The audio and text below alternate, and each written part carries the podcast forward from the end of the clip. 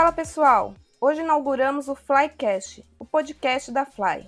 Para quem não me conhece, sou Juliana Escudilho, cientista de dados e fundadora da Fly e resolvemos trazer agora a nossa versão em podcast para estar tá agregando mais conteúdo na área e auxiliar o pessoal nessa jornada de estudo. Nossa ideia é ter episódios semanais com diversos temas da área, aplicações, dicas de livros, entrevista de emprego, enfim, muito conteúdo para ajudar você a entender o que é inteligência artificial e ciência de dados e como essa tecnologia pode afetar o seu dia a dia e o seu emprego. Bom, para me ajudar no podcast, eu convidei o Léo e o Renan, que são cientistas de dados aqui na Fly. Eu vou deixar eles se apresentarem.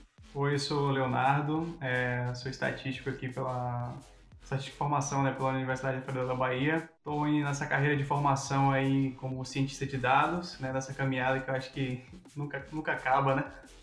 Mas a minha ainda está no comecinho. É, e estou aí para poder contribuir com esse debate com a visão um pouco mais de estudante. E aí, pessoal, aqui é Renan, eu faço parte aqui da FLY, a gente tenta colaborar aí com todo a parte de data science aqui da, da Fly. E também ajuda também nas outras áreas de programação, desenvolvimento web, back-end, a gente se vira aí. E para inaugurar o nosso primeiro podcast, escolhemos a pergunta que mais aparece no nosso Instagram, que é como começar em Data Science. Para responder essa pergunta, eu convidei dois amigos que estudaram comigo na UFSCar e hoje são cientistas de dados em duas grandes empresas. Bom, eu convido para se apresentar agora a Poliana Zonta, que é cientista de dados do Serasa. Fala aí, Poli. Oi, galera. Eu sou a Poli, eu também sou formada em estatística pela UFSCar. Comecei a, a minha carreira. Meu primeiro estágio não foi na área de, de data science em si, foi numa, numa uma fábrica.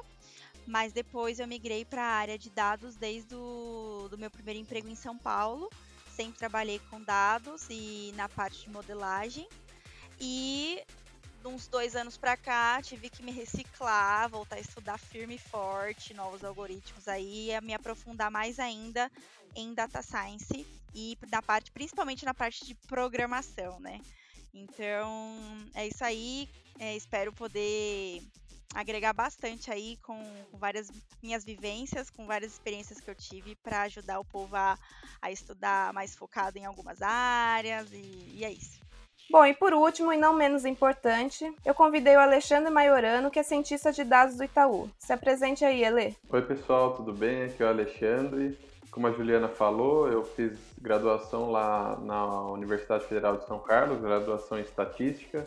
Depois eu fiz mestrado doutorado, acabei investindo um pouco da carreira na parte, na parte é, de aprendizado, no sentido de parte de pesquisa, né? Então, trabalhei com mestrado, doutorado, mas sempre voltado às atividades de estatística e modelagem, que hoje é o que a gente chama muito de ciência de dados. E atualmente sou especialista em ciência de dados no Itaú, fazem três anos que eu estou no mercado e estou gostando bastante. Espero colaborar com vocês no, um pouco aí na, na trajetória, como se formar, o que estudar é isso aí. Valeu, muito obrigado pela participação. É, eu queria já agradecer aí a todos os convidados aí por ter aceitado essa minha loucura aí. E vamos partir aí para uma primeiro começando que muita gente ainda tem dúvida. Eu sempre, eu acho que já tá, eu sempre penso que as pessoas já tá bem claro na cabeça delas. Mas na página lá o pessoal sempre pergunta: "O que é ciência de dados para vocês?" Porque assim, cada um define de um jeito. Eu vou definir aqui o que eu penso sobre ciência de dados e o que vocês acham aí? Bom, posso começar aqui. Eu acho que ciência de dados é a combinação de estatística, computação e otimização. Acho que a gente pode usar um pouquinho de, de cada, de, de cada uma dessas ferramentas. Às vezes o cientista ele pode ser mais especializado em alguma delas, mas também a ideia é saber um pouquinho de tudo porque a gente não sabe o que, que vai vir pela frente, né? A gente nunca sabe que projeto que vai ser o próximo, que desafio que a gente vai enfrentar. Então, sabendo um pouquinho de, desse leque aí de ferramentas, a gente consegue tirar informação dos dados. E acho que, em resumo, vai ser isso: tirar informação útil, né? Porque a gente vai ter que entregar e agregar valor aos dados. Hoje a gente vê esse montante de dados aí, celular, internet, streaming, e no fim das contas tem uma informação, alguma coisa escondidinha ali atrás que pode agregar valor. É, mas isso sobre extrair informações úteis dos dados, eu aprendi que era a definição de estatística. e aí? Assim, lógico que muito, tem muita parte computacional, mas é a estatística aplicada nos problemas reais, né? Porque tem até o artigo lá do Tio Coulter, que ele até fala assim que é, a ciência de dados ela apareceu do erro do estatístico, né?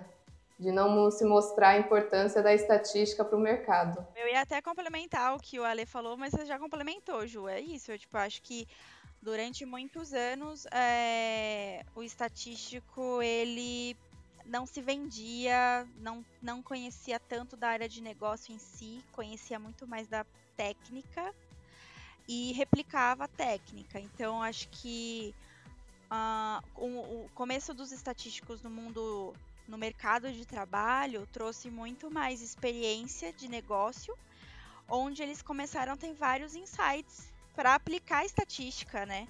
E, e, acho que é isso. Acho que a facilidade de você aplicar é, e resolver um problema e com estatística, machine learning, tudo isso, então isso isso define o que é o, o, o, cientista de dados, a ciência de dados em si. Acho que além da, da, técnica da programação, né, é o conhecimento do negócio com saber vender a tua ideia e saber resolver um problema, vamos dizer assim. Porque não adianta você saber a melhor técnica se você não sabe nem o objetivo que você quer, se você não sabe o problema que você quer resolver, e a gente sabe que isso na, nas empresas acontece muito, né? Tipo, eles querem, nossa, um data science, um data science, mas eles não sabem nem o problema que eles querem resolver direito. Então, acho que parte do princípio que é técnica mais negócio, né?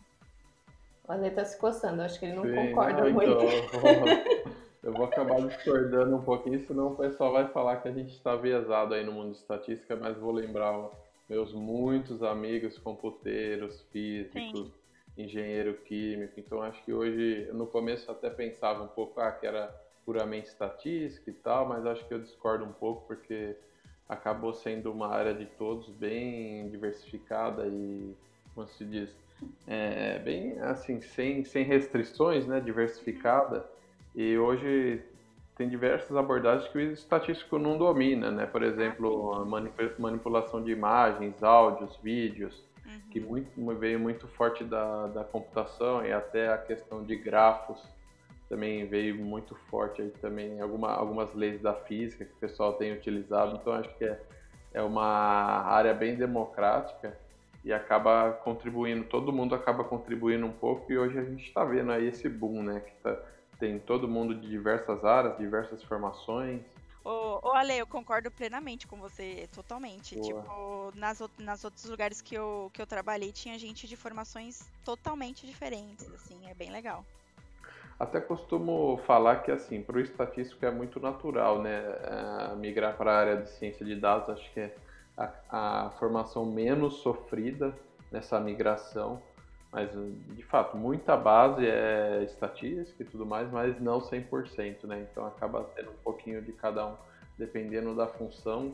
Você sabe que é ciência de dados, mas que não, não foi muitas vezes usado uma meta, um método estatístico. Assim, quando eu falei também da estatística aplicada, não quis dizer que é só estatístico que também pode virar um cientista de dados. Né? Inclusive, semana que vem eu vou fazer o podcast dos meninos do Dados e Saúde. Eles são médicos que hoje trabalham com ciência de dados, aí estão fazendo um monte de curso. Hoje eu vou falar com a Júnia no nosso Instagram lá, ela é da comunicação.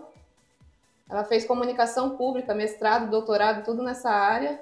E hoje é cientista de dados da Fiocruz. A área que está mais próxima ali da ciência de dados, para mim, é a estatística. Mas não é suficiente. É muito estudo pela frente, é muito. porque sempre aparecem novas técnicas. Como a Ale falou, tem outras é, parte de processamento de imagens que a gente não vê, de áudio, de voz, são técnicas específicas. É lógico assim, tem que completar muito a, a formação, né? Para mim, geralmente, eu, eu, sempre categorizo a ciência de dados como se fosse uma arte. Para mim, é a arte de você transformar dados em. É, trazer através dos dados soluções. É, Para mim, pouco importa técnicas, é, pouco importa no sentido assim, de que qualquer técnica que solucione um problema, ela é suficientemente boa. Se ela está ali e sendo capaz de, de trazer uma, um ganho para algum negócio, para algum tipo de, de empreendimento, ela já está sendo bem aplicada. Então a ciência de dados é uma arte bem, bem livre até certo ponto. Ela bebe muito da estatística, da computação, da matemática também, mas é, a forma como se soluciona o problema talvez não importe tanto como quanto a própria solução. Eu pego um pouco do que o Renan falou também. É, acho que a visão de estatística e ciência de dados não são opostas, né? Você tem uma boa interseção dentro delas, é, métodos, acho que é muita coisa grande de, de estatística que está dentro de ciência de dados mas a, a volta acho que não é tão grande assim. Mas acho que o, a diferença do profissional e talvez da, do que se modela como profissional em si, né? Talvez o profissional de ciência de dados seja um pouco mais comunicativo e um pouco mais aberto a tudo e a todos, né? A, a todas as necessidades. E eu também um pouco do que Renan falou sobre buscar sempre soluções. Acho que o estatístico por muito tempo se acomodou muito na questão de ah, esses dados não estão bons o suficientes eu não posso usar esse método, aplicar isso aqui, já se, eu não posso aplicar esse método, então no, esses dados não servem para nada, não trazendo informação alguma. É, esse trabalho de coleta de dados, de conversação com a galera de engenharia, de, de, de software, de, de, de, múltiplos dados, não é, não é, é comigo, eu só estou aqui para fazer a parte do método. E eu acho que o, o cientista de dados chegou para poder fazer um pouco disso tudo e conversar com todo mundo, né? Meio que fazer um pouco de translate ali entre tudo, entre as vontades de todos, né? Eu costumo dizer que num time de, de cientista de dados multidisciplinar a gente aprende por osmose, né? Porque cada um sabe um pouco.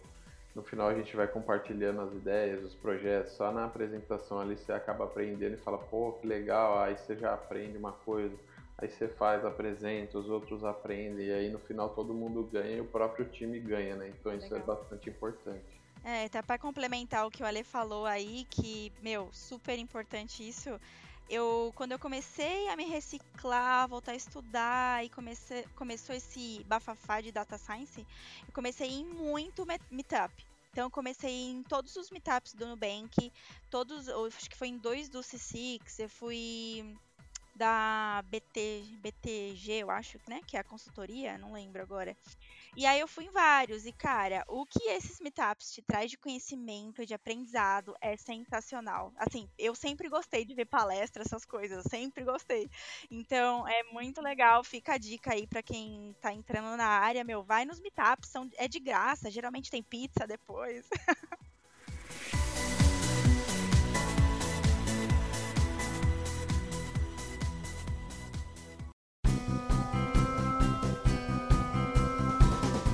E só uma curiosidade aqui, vocês sabem como surgiu o tema? Alguém. Eu tentei procurar isso. Nossa, cada site achava uma coisa.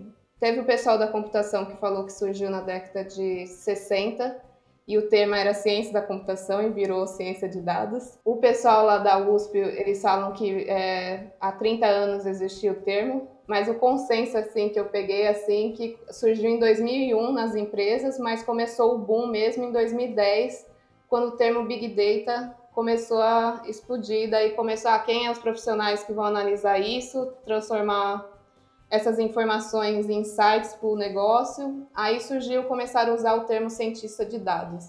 Por isso, assim, que o pessoal sempre fala, ah, cientista de dados é da computação ou estatística, exatamente por causa disso, né? Que eram os profissionais que estavam mais próximos ali do momento não, ninguém tem um consenso ainda. Eu acho que como tudo na área, né? Aqui ainda ninguém chegou a bater o martelo, o termo surgiu assim, né? Mas é bem legal, até porque eu acho que lá atrás, quando talvez numa salinha alguém se reuniu para discutir um problema e viu que talvez só o estatístico não ia resolver o problema, precisava de um engenheiro de dados, precisava de um programador, precisava de alguém para otimizar.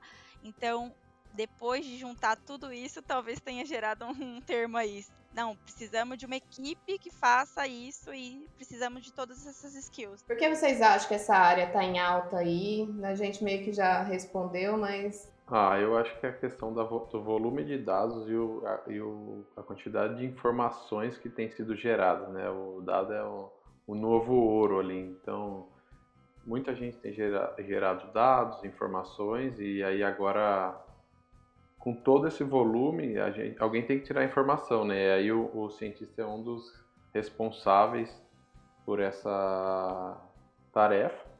E aí acabou sendo muito valorizado, né? Todo mundo todo mundo tá, tá procurando e buscando. E aí, como o cientista de dados é um cara meio que multitask, ele acaba resolvendo várias coisas ali no, no negócio e resolvendo, tipo, ajudando a própria empresa. Né? Lembro da graduação quando tinha uma matéria mineração de dados. E agora é o que a gente está fazendo, né? Eu imagino um machadinho lá no banco de dados tentando tirar informação e tal. Então, a Polly tinha falado lá dos meetups. Foi um dos motivos que eu comecei a fazer live lá no canal do nosso no Instagram, foi exatamente por causa disso, que na acho que na graduação inteira ali, o que eu mais gostava, assim, quando aquelas palestras que a gente tinha de quinta-feira, que vinham os profissionais contar o que eles faziam, o... porque daí eu comecei a ter noção, o que, que eu posso fazer quando eu terminar a graduação. É isso aí. Então, assim, isso abriu o um mundo, assim, para mim, e foi um dos motivos, o que me incentivou a começar também as lives lá, e o feedback lá do pessoal é bem legal. Bom, e vocês, meninos, por que vocês resolveram aí colocar como cientista de dados lá no LinkedIn? Acho que por vir da área de estatística já e por ver como é que tá o mercado, né, pelo menos ver de fora ainda, eu acho que é um investimento válido, pelo menos, né? É, eu sempre gostei dessa área mais de computação e de aplicada também, além da estatística. Eu achei um pouco assim a formação em estatística como um todo, principalmente na Universidade Federal da Bahia, é um pouco mais teórica, assim, né? Um pouco menos prática. A gente perde muito tempo nessa. Não, não perde tempo, investe bastante tempo na, na parte teórica e desenvolvendo muitas coisas e provando muitas coisas. Acho que isso faz parte de, de, do curso de como um todo. Acho que a estrutura do Brasil todo são assim. Não sei como for, foram de vocês aí. E acho que a gente sente um pouco falta, pelo menos de minha experiência como aluno, acho que Renan também vai confirmar isso, de um braço mais prático no curso, né? Um braço mais prático, um braço mais democrático, como disse o Alexandre, né? que converse um pouco mais com, sei lá, o mercado, as necessidades das pessoas e a inclusão do profissional né, na sociedade como um todo. E aí eu acabei vendo isso na ciência de dados, né? Foi apresentado primeiro pelo dentro do curso, né? E acabei pegando uma matéria especial com o professor Ricardo, né? E achei muito massa, né, a exposição disso aí, e acabei abraçando e falei, pô, isso aqui que eu quero, porque me parece que esse aqui que é o futuro. E você, Renan? Você foi porque está em alta ou porque era natural também? Na verdade, eu sempre tive uma coisa muito forte comigo, que é criatividade. Eu sempre fui muito aficionado por criar coisas, por estar envolto de alguma coisa que seja inovadora. E quando eu enxerguei na ciência de dados um ambiente onde eu estaria constantemente sendo ser criativo para solucionar problemas, eu falei, é isso aqui que eu quero fazer. É isso aqui que eu quero estar é, tá exercendo no meu dia a dia. E fora também a questão da, da programação, sempre foi uma coisa que eu tive muita, muito gosto em fazer, muito, é, muita vontade de aprender sobre computação. Então, para mim, foi uma, uma mistura perfeita. Era um, um ambiente, era uma profissão onde eu podia ser, exercer minha criatividade, podia tá sempre tentando ser criativo nos ambientes. E junto com isso eu teria que implementar essas, essas, essas soluções. E as soluções que a gente implementa quase sempre é utilizando alguma linguagem de programação. É, a Polly fez cara feia aqui para programação. Eu nunca gostei, nunca gostei. Sempre tive dificuldade. Eu tive que aprender na raça mesmo. É um pouco de incentivo, porque eu vejo os meninos aí, eles começaram muito novo. E eu comecei a ver programação. Eu lembro que eu fiz um curso de, não é programação, é de HTML. Eu tinha 15 anos. Mas assim, eu fui ver programação mesmo na faculdade. Léo, quantos anos? Ele e o Renan aí começaram super novinho, fazendo projetos bem legais, assim. Aí eu falo, nossa, por quê? E eu, esses dias eu coloquei lá na página exatamente isso. Com quantos anos você começou, né? Que era uma pesquisa que teve no Stake Overflow. Ah, é, é, é puramente eh, pelo mesmo, pelo mesmo motivo que tem menos mulheres nas áreas de engenharia e de programação e de TI, né? Isso é cultural e, eu, e a coisa tá mudando de agora para frente, né?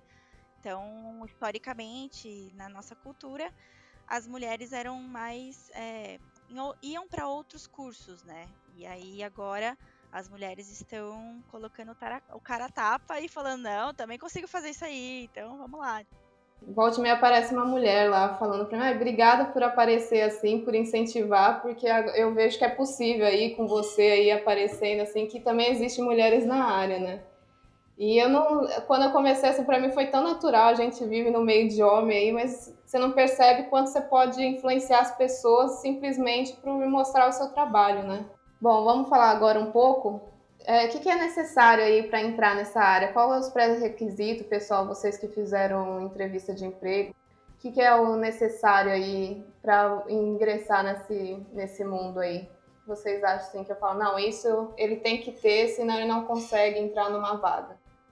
Eu acho que a, a primeira coisa que a pessoa tem que ter é gostar, né? Porque você vai lidar ali com o dia a dia, vai fritar a cabeça, pensar, ter que via, viajar nas ideias, então tem que gostar e ter, assim, conhecimento de programação, ter os conhecimentos básicos, né? conhecer as técnicas que você vai resolver, porque dependendo do problema você vai ter que usar uma técnica ou outra. Eu costumo falar, é legal ter um, uma caixa de ferramentas ali, bem robustinha, para a hora que chegar o problema você ah, saca uma ferramenta, ah, saca outra e a outra, e assim vai. E curiosidade, né? Porque a gente é inspirado pela curiosidade, então falar, ah, eu quero aprender tal coisa, vontade de aprender é muito importante porque a nossa carreira muda muito, logo, hora ou outra surge um novo algoritmo, uma outra linguagem. Então a pessoa tem que ser tem que ser curiosa e gostar de aprender. Acho que essas são as ferramentas essenciais, assim, curiosidade e gostar de aprender, que no fim você vai evoluindo, né? Como todo mundo evolui. É engraçado isso que você falou da curiosidade, porque eu já recebi umas 10 pessoas lá na página e todas elas eu não combino, eu nunca falo nada. Todas falam da curiosidade. A Polly falou que foi, ela acredita que seja até uma coisa que fez ela conseguir essa vaga de emprego, né? Falar da curiosidade. Porque se você olhar os pré-requisitos da área, né, são vários, né? É programação, é Python, o pessoal até pede Java aí agora, é Power BI, não sei, é muita coisa. E assim, o que, que você faz para você destacar? E eu falo assim, a curiosidade, é você não falar assim, ah, eu posso não saber agora, mas me dá um, um tempinho aí que eu vou, vou buscar e eu vou te dar uma resposta. Eu acho que é isso, essa proatividade, né? Essa curiosidade, né? E é o que o, também o Ale falou, né? É gostar, né? Porque se você não gostar, eu falo, você está na área errada, porque o aprendizado é contínuo, né? A gente está sempre estudando. Aí, quantos anos? Vocês, vocês são de 2009, né? Você e a Poli? Eu sou 2008. 2008, aí eu 12 anos já estudando e ainda continua. O pessoal outro dia até perguntaram lá se uma hora por dia era suficiente, Ixi. quanto tempo demorava para virar cientista de dados. Ah, demora, hein? Aí não... eu falei, nossa, uma hora por dia. Exato, e não caia naquela furada, ah, aprenda ciência de dados no final de semana. Quatro ah. horas, curso de ciência de dados. Não, não vai aprender não. É constante. É, é bom que você falou isso, que tem muito curso aí. Ah. Tipo, em dois meses, em três meses, você vira um cientista de dados completo. Não, você pode começar na área até se preparar para uma entrevista de emprego. Para começar ali no básico, às vezes como analista, né? Mas você não vai ser um cientista completo. Eu até falo aí com o cientista completo é aquele, nos Estados Unidos, eles falam que o cientista de dados é quem tem o doutorado, né? Então, assim, eu sempre, quando eu, eu pensava em cientista de dados, eu sempre pensava em você, Ale, por causa que você tem o mestrado, doutorado e você entrou no mercado, ah, né? legal. E eu sempre pensava assim, porque você simplesmente conseguiu olhar para o outro lado, né, do lado da aplicação e começar nessa área, porque não é simples. Para quem está na academia ali, a gente vê muita teoria, e é, eu achei assim, a sua experiência eu acho sensacional, assim, que você falou, não, agora eu vou pro mercado e você meteu as caras e foi. Sim. E também, Ju, acho que também, é, além de tudo isso, as empresas hoje começaram a valorizar muito mais. Então, quem tem um mestrado, quem tem um doutorado, porque antigamente você, você não tinha experiência de mercado. Então, você era desvalorizado. Acho que as empresas hoje estão vendo a importância de que você ter um mestrado, você ser bom na parte técnica e depois se desenvolver profissionalmente, é legal, entendeu? Então acho que isso também faz parte. Só complementar aí para não desanimar o pessoal, né? Vale lembrar que não necessariamente você precisa é. ter um mestrado, doutorado. Eu, eu não tenho, eu não é. tenho. É. Malemar uma graduação, né? Muitos lugares hoje não, não exigem não que, você, que você precisa. Ninguém pediu, assim, ninguém pediu diploma para contratação, né? A não ser que seja um concurso e tal. Então acho que vale encorajar o pessoal. E o Nubank e o Google também já não, não pedem mais diploma. Bom, então vamos fazer o resumão aí do pré-requisito. Bom, primeiro a programação, né? Pelo menos o básico ali da programação. Só se o cara começar como estagiário, mas até como estagiário, eu acredito que o mínimo da programação ele tem que saber ali. e de análise de dados. Eu não, lá no canal eu sempre falo lá no Instagram para o pessoal começar com análise de dados. Porque eu acredito assim, o cara sabendo análise de dados e um pouquinho, porque para ele fazer análise de dados, ele vai ter que aprender algum software. Então, ao fazer isso, ele já vai conseguir estar tá entrando nesse mundo aí, conseguindo uma vaga. Qual linguagem de programação? Acho que é interessante. É, acho que, acho que vale, vale falar aqui que não necessariamente você precisa saber, vai ser tudo plus, né? Aí é assim, indicaria aprender R e Python, que estão quentes hoje, pelo menos tem que saber uma delas, né? Mas se você tiver uma noção de programação, sei lá, sabe programar em uma linguagem, você consegue programar em outra. E até falando um pouco, lembrando um pouco da minha trajetória, então, para quem está começando, né, o que você quer, o que tem que saber, quais são os pré-requisitos. Então, acho que o que a Ju falou é muito importante. Acho que tudo começa ali numa análise de dados. Então, uma análise exploratória, o que, que você está fazendo, o que, que tem naquela tabela, a tabela está suja, com muita coisa para limpar, para arrumar. Então, tudo isso você consegue, você começa a trabalhar com basicamente um curso de programação, seja R, seja Python, seja SQL. É, e aí você, no R ou no Python, você começa a plotar algumas coisas, e analisar os gráficos. Então, eu acho que pela minha trajetória, eu acho que quem está começando, acho que análise de dados e análise exploratória, introdutória nessas linguagens, vai te dando um, uma introdução bem legal para depois você partir para as partes mais intermediárias, que seriam os modelos estatísticos, modelos de machine learning. Então, acho que fica aí minha sugestão.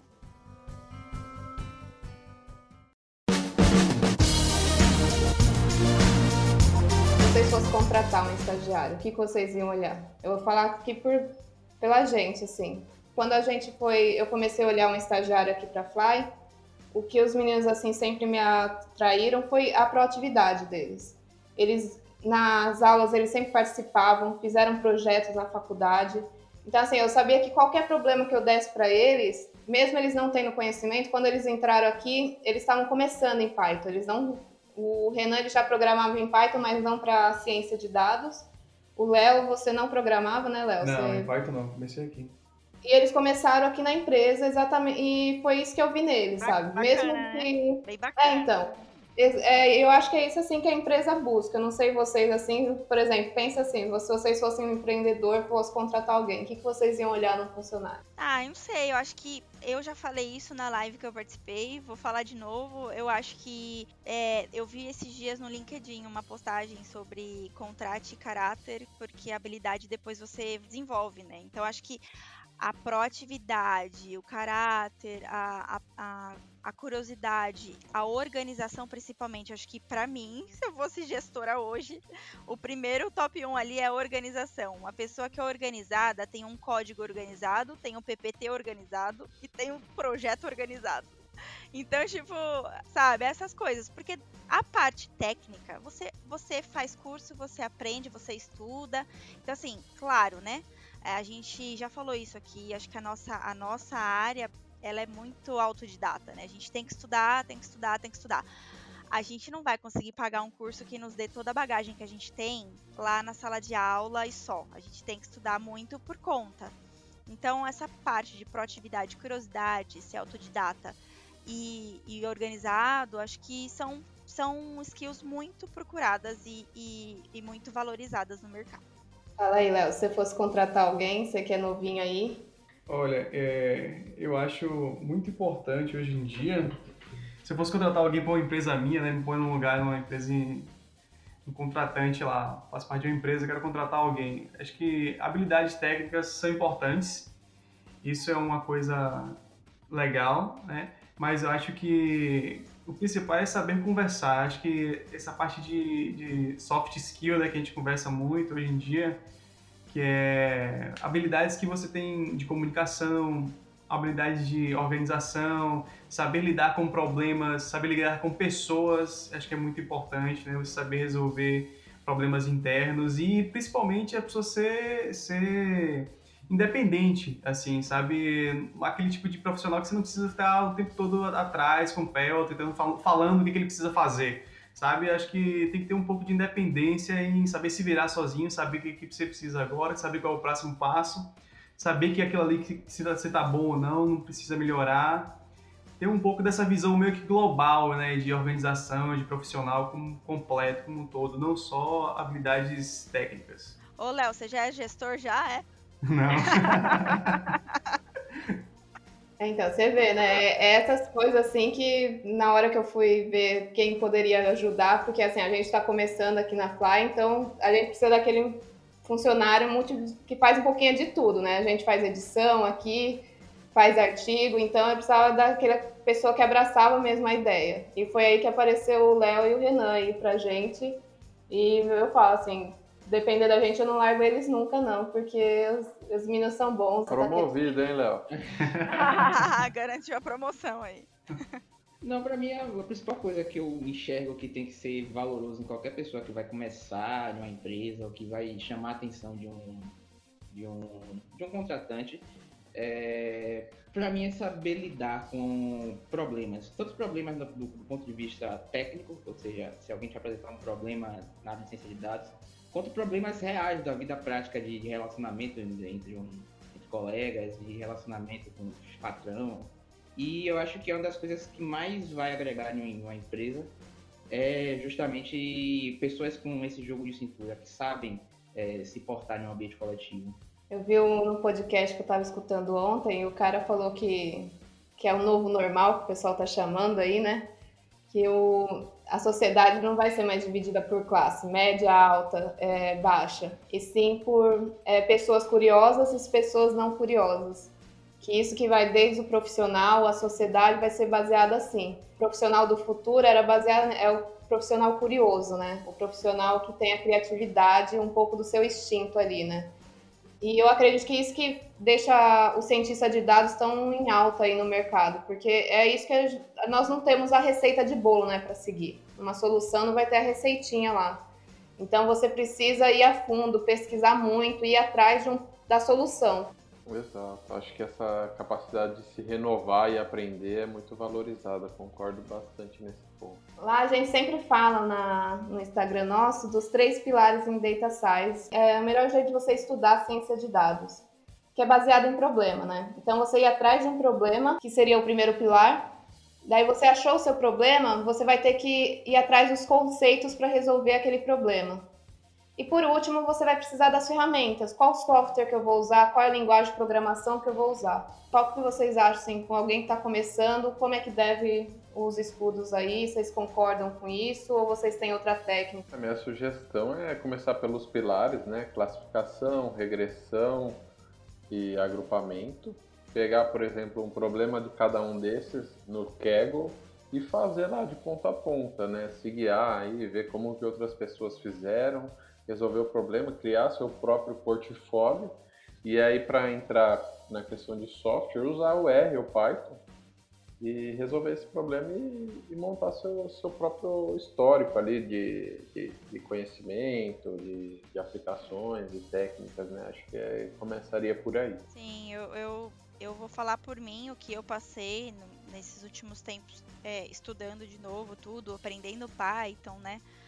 Então eu, eu sempre programei em SAS e aí eu fazia só regressão logística. Eu falei, não, vou voltar a estudar, vamos aprender o quê? Vou aprender regressão logística no Python.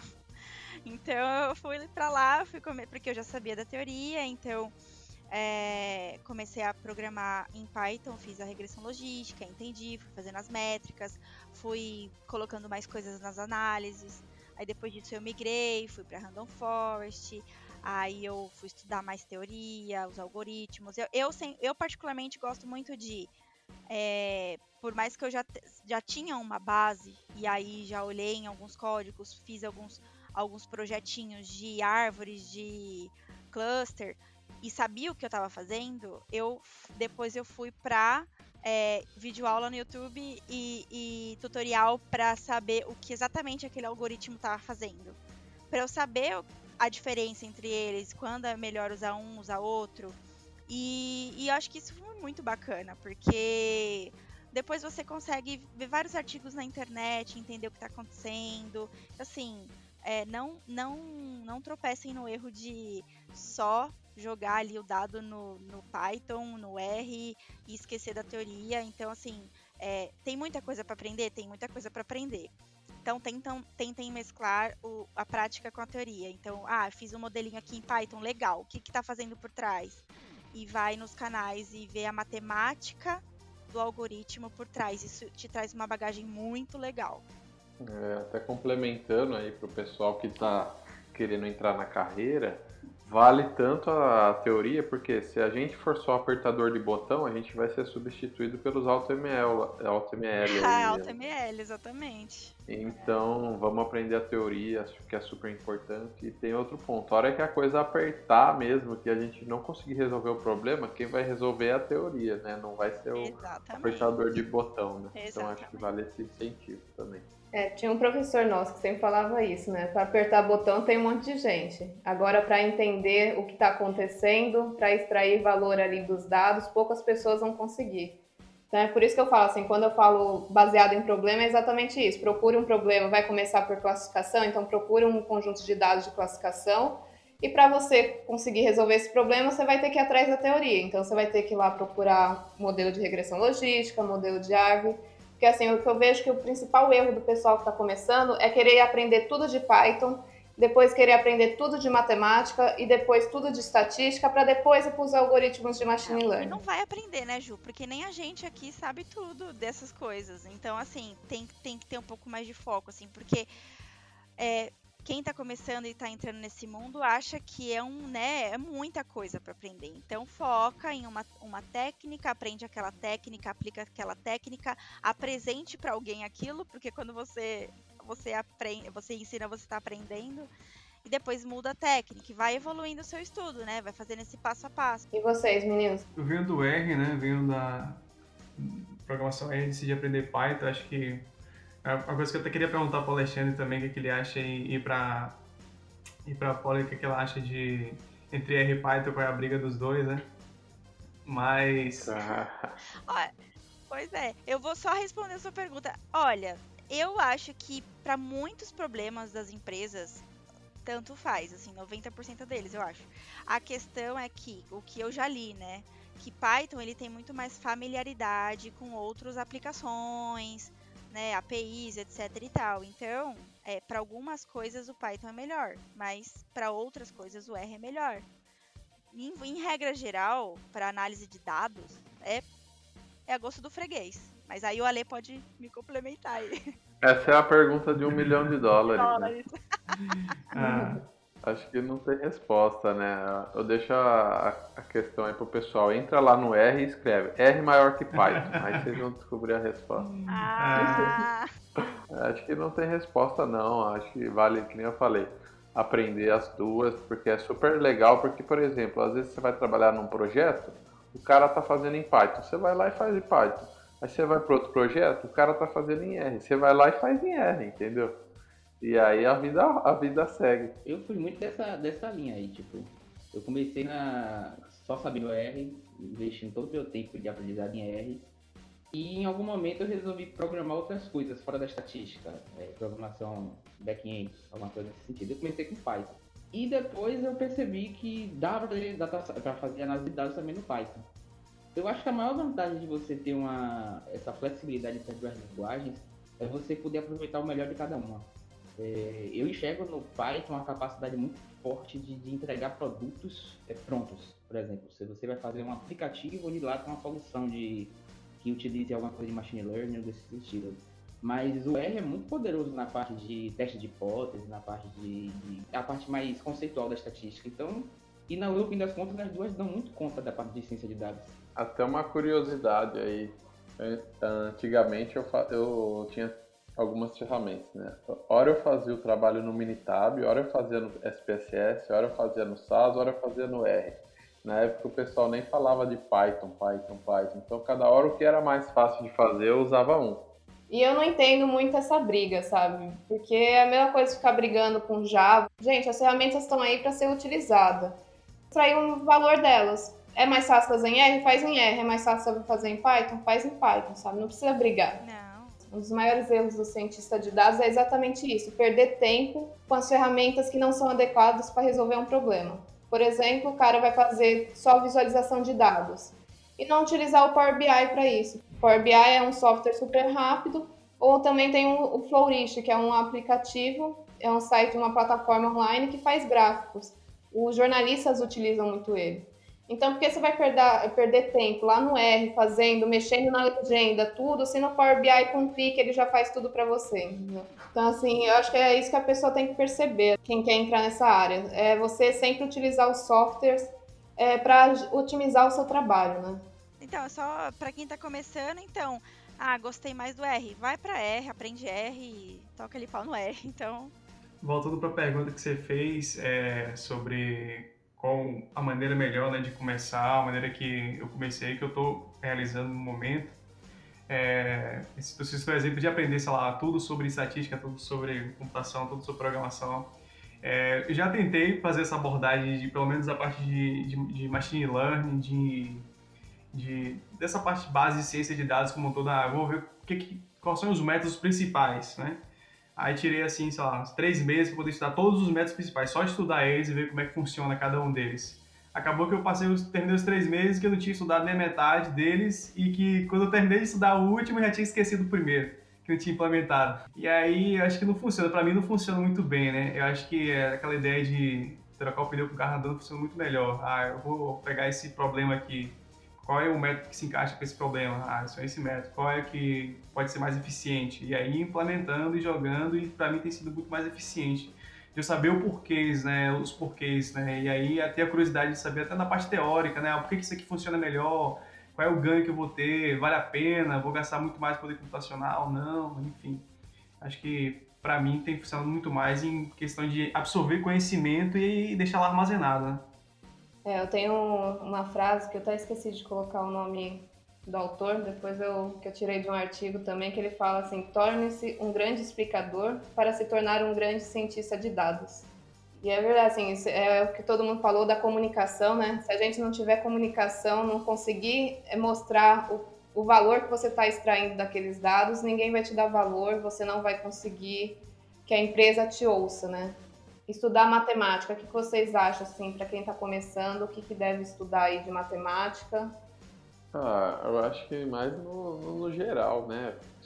A gente tem que ter a base aí de álgebra linear e tal, mas acho que pode até direto ao ponto e ir vendo o que é, é demandado, né? Então pegar os livros principais, eu costumo falar muito do Introduction to Statistical Learning, The Elements of Statistical Learning, o Hands-on Machine Learning, pegar esses livros e vendo o que eles estão falando e vai meio que se baseando, né? Até uma coisa que eu acho bem legal é pelo menos fazer uma vez na vida um curso de regressão para ver como que o pessoal faz lá a otimização, desde os mínimos quadrados até máxima verossimilhança, e aí agora que está bem quente aí o gradiente descendente. Uma vez na vida vale a gente fazer lá o mínimos quadrados, acho que é muito muito legal. Muitas vezes na graduação a gente não está maduro para entender, mas hoje a gente olha e fala, pô, era aquilo, não sei o que lá, putz, era muito fácil.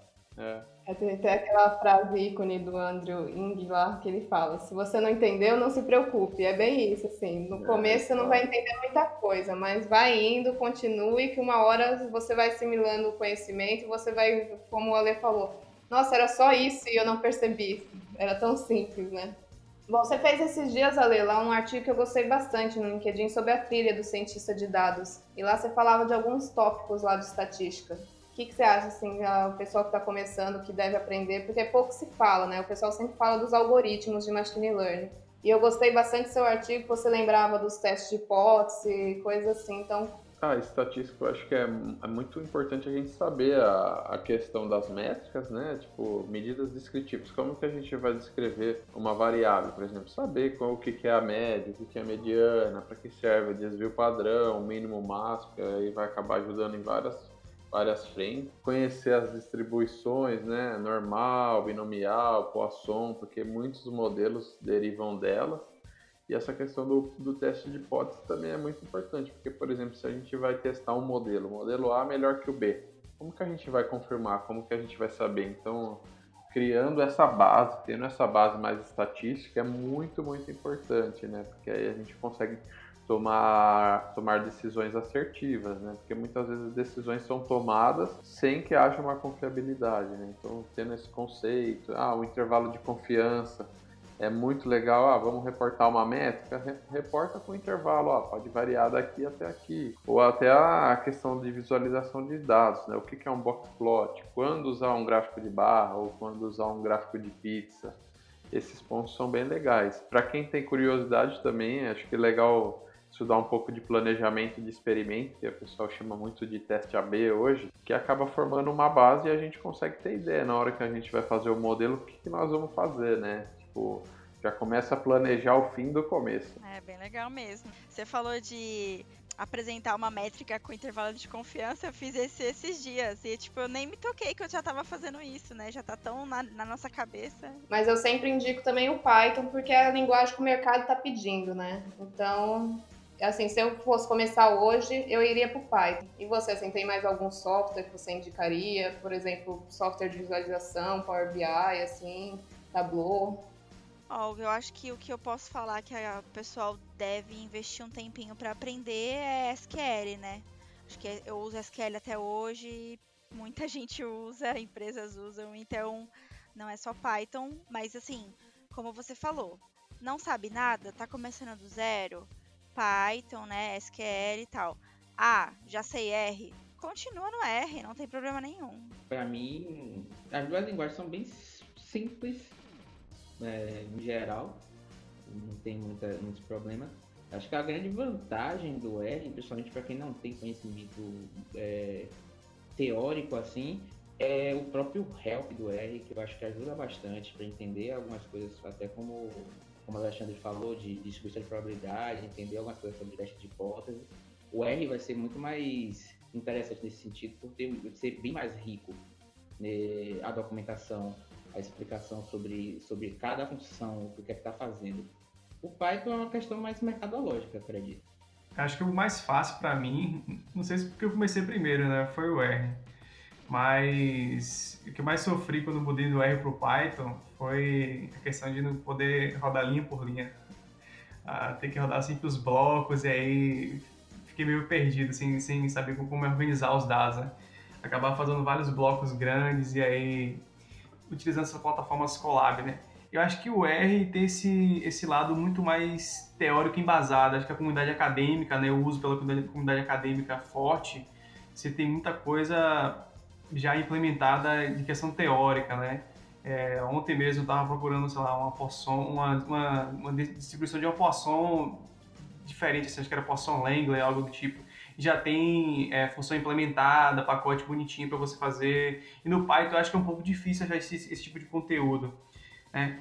A estrutura do R e das, e do, das desenvolvedoras eu achei um pouco mais fácil para você aprender. É, mas uma vez que eu aprendi o R, para migrar para outras linguagens foi bem mais tranquilo, foi um passo bem menor. Só complementando um pouco aí nessa questão da programação, acho que vale muito aprender o básico que é manipulação e exploração de dados, visualização. Então, você consegue muitas vezes entregar um super resultado calculando lá a média, mediana, visualizando, mostrando, contando a, a história do dado, né? Então, começar do básico e depois ir avançando. Acho que é super legal isso. É, eu fiz entrevista com um cara lá que trabalhava com marketing, ciência de dados no marketing. Ele falou: a gente usa o Excel. Excelzão ali, a gente abre ele que é o que todo mundo sabe aqui no setor. Ele falou, eu, ele falou quando eu preciso fazer alguma coisa, eu até vou para Python, utilizo às vezes o Power BI. Ele falou, mas o Excel aqui já sana todos os nossos, nossos problemas na em 90% das vezes, vamos dizer assim.